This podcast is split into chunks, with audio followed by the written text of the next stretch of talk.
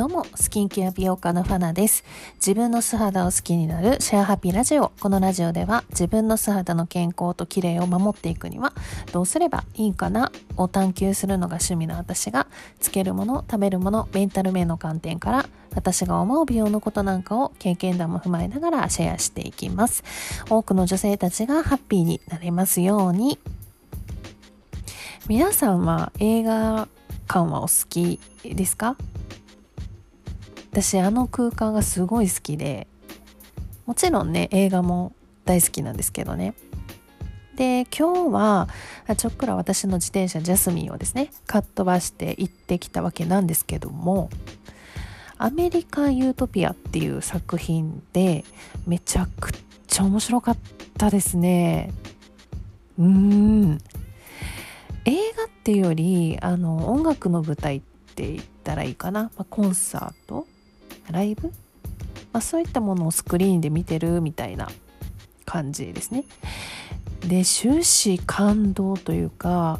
心が喜んだり感動したりですごい忙しかったんですね。で舞台人って私めちゃくちゃ尊敬してて本当に大好きなんですよね。で彼らは、まあ、いろんな国籍の団体で結成されているパフォーマー集団なんですけども例えば、まあ、何か私たちがね人に物事を伝える時っていろんな手段があると思うんですね。うん仕事で例えるならば、えーと、美味しい料理を食べてもらいたい人っていうのは、まあ、自分が料理人になって料理を振る舞うという手段で伝えたりとか女性の働く選択肢を増やしたいって思ってる人は自分でビジネスをする方法っていうのをコミュニティを作ってオンラインで発信していったりだとか。私であればですね、まあ、自分のことが好きになれる、まあ、女性の口角を上げる存在になりたいから今はまスキンケアに関する正しい知識っていうのを自分の経験をもとに動画だったり記事だったりラジオという手段で伝えてるんですけども。うん、でこの映画ですごい勉強になったのが人って、うんまあ、難しい問題とか、まあ、ちょっと興味のない分野とかってその物事に対して入っていきにくくなりません？うん。あとは自分がすごく興味がある分野で人に知ってほしい仕事にしたいって思うけど途中で燃料切れにならないためにまあ、自分が楽しんでするために、まあ、それってどうしたらいいんだろうって思ったりしません？うん。で私の場合はですけどね、まあ、そのヒントっていうのをこの映画を通じて、えー、もらえた気がします。多分まあ個人的にエンタメがすごい好きっていう要素があるのが前提なんですけどもまあ、自分がね人に何か伝えたい物事があった時に相手に楽しくストレスなくかつ、まあ、自分も楽しんでるっていう、まあ、そのちょっとひねった組み合わせっていうのが私は面白いなって思ってですね。もちろんこの映画のショー自体も素晴らしかったんですけどもまあ、そういう人に対しての伝え方というか表現の仕方の方にも私は関心が向いちゃってですね。うん多分伝わらない人にははてって感じだと思うんですが、うん、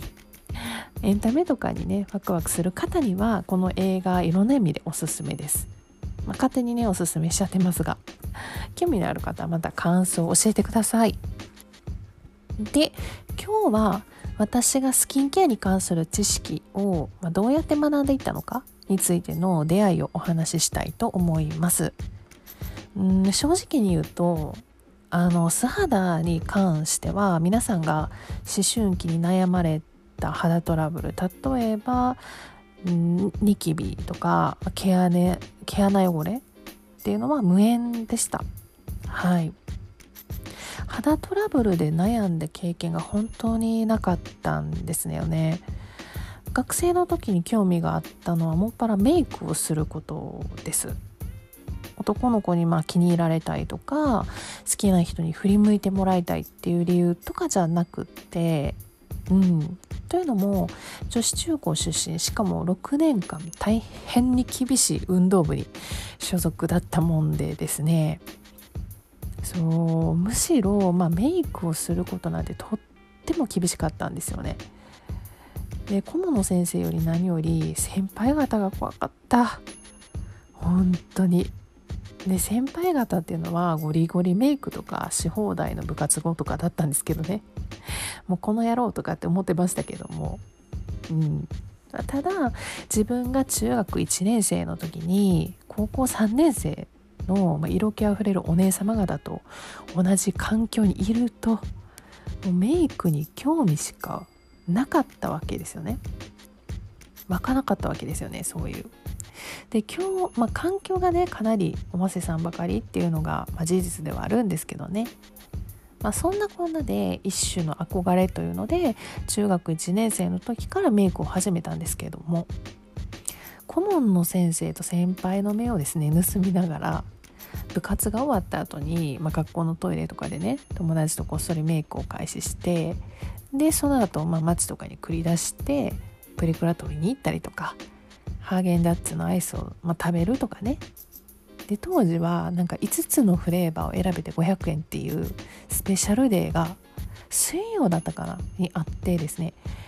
はい。で同じ世代の方はね分かってくれるはずなんですけど。はい。なので、まあ、素肌に塗りたくる、まあ、どうやったら目が大きく見えるのかなとかうん、どうやったら顔がこうシュッとして見えるのかとか、まあ、そういう知識と塗り重ねた時間はほんと一丁前なんですよ。そうただ、まあ、メイクを落とすとか化粧水クリームとかっていう素肌をいたわることにかけては全くの知識ゼロで、まあ、むしろ興味が本当になかったんですね。うん、でちなみに皆さん誰かにメイク落としとか洗顔方法とか聞いたことあります？というかメイク落とせばいい？ねというかメイク落とせばいいんやからやり方に正しい方法なんてで、まあ、気にしたことってありますか？ねなので、まあ、メイク歴とかね正しいスキンケアをしてこなかった歴で言うと同じ30代で言うのであれば私トップクラスに位置しますよ。はい。負けないんだから本当に。はい、まあ、そんなこんなで、まあ、理想の顔になるためのメイク術と、まあ、その分の素肌に蓄積されていく化粧品たちの数々ですね、ま、いろんなメーカーのものとかもすっごい使ってたんで。で、ま、基本的なメイクを落としたりとか化粧水などのスキンケアっていうのはメイクをする時間に比べると本当に鼻くそレベルで気にかけたことがない。すいません。ちょっとお下品な感じになりましたけれども。はい。そしてですね迎える社会人という道の世界へ行きまして。でこの時期にですね私の場合は、うんと、肌トラブルがね初めて起きてでしかも回復しないんですよ。でいろいろ化粧品を試してみるんだけど良くならないしそもそも理由がわからないしで仕事もね自分にはまず退職をするという。でしばらく何にもできなくなってで一番自分のね自慢できる素肌にも自信が持てなくなっちゃったんですよ。うん、で、まあ、このままでは腐ってしまうと思ってですね。で、まあ、せっかくだったら、まあ、自分の興味ある分野で仕事してみたいなとでそれがね美容に関することだったんですよね。なんとなく。でもまあただ単にエステとかはなんなんかこうしっくりこないんですよね。うん。だって結局って自分の素肌のお手入れをするのも自分で自分の家で行うしメイクも毎日自分でするし。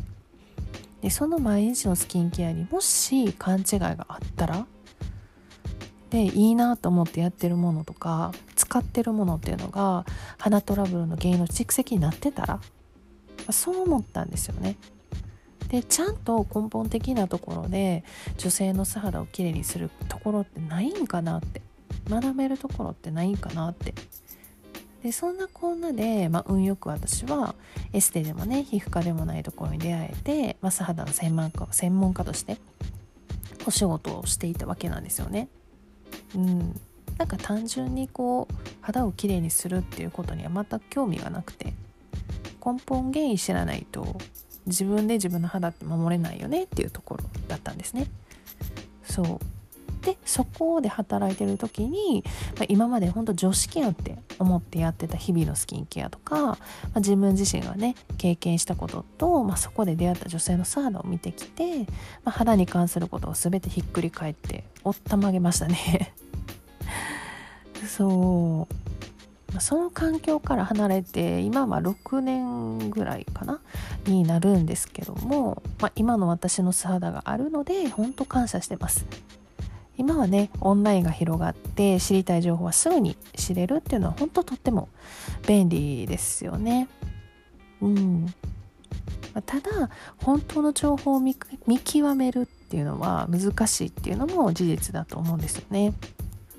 で私自身もその時に得た美容情報が全てだとは思ってませんしいろいろね好きなので自然と美容情報は見たり調べたり試したりしてます。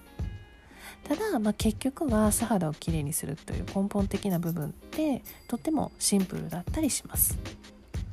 まあ、魔法のようにね即効性っていうのをやっぱり求めちゃいたいんですけどね。うん、まあ、積み重ねの問題だってするのでまあ、皆さんの日々の努力の積み重ねがね、まあ、かえって自分の素肌を痛めちゃわないように私の経験なんかがまあ参考になったらなと思うんですよ。うん、でまあそんな感じでね今日はちょっとお伝えしたんですけども。であのじゃあ一体どういうものを使ってどういう情報を見たらいいんだと。っていう話になってくると思うんですよ。うん、で私もまあその時働いてたところ以外に、まあ、そういうふうにちゃんと根本的なところで肌をまあ綺麗にするっていうのをやってるところってないんかなって思ってたらですねたまたま私が今のインスタグラム始めてから出会った方がいらっしゃってですね。でその方はえっと、ナチュラチェックさんっていう方なんですけどもあのこの方もですねそのそもそも肌を、まあ、その害してる原因って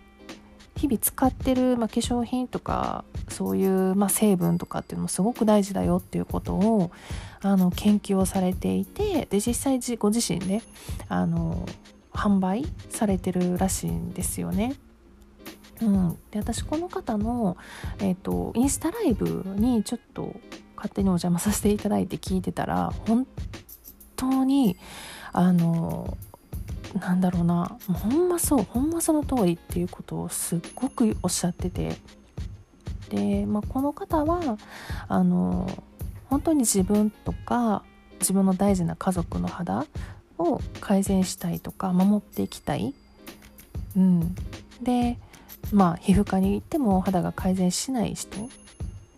まあ、敏感肌とかそういうのをちゃんと根本的に治すっていうところを掲げてされてる方なので、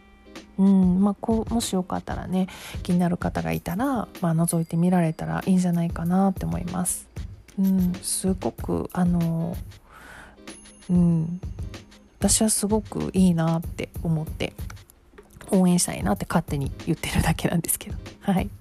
もしよかったら、まあ、あの今回のポッドキャストの概要欄の方に、えー、リンクを載せておきますので覗いてみられてはいいんじゃないかなって思います。はい。ということですね、えー、私のインスタグラムの方ではですねスキンケアに関する美容情報について月水金の夜9時頃に配信しております。興味がある方はですね是非覗いてみてください、えー、またご意見ご感想ご質問などもですね喜んで受け付けておりますので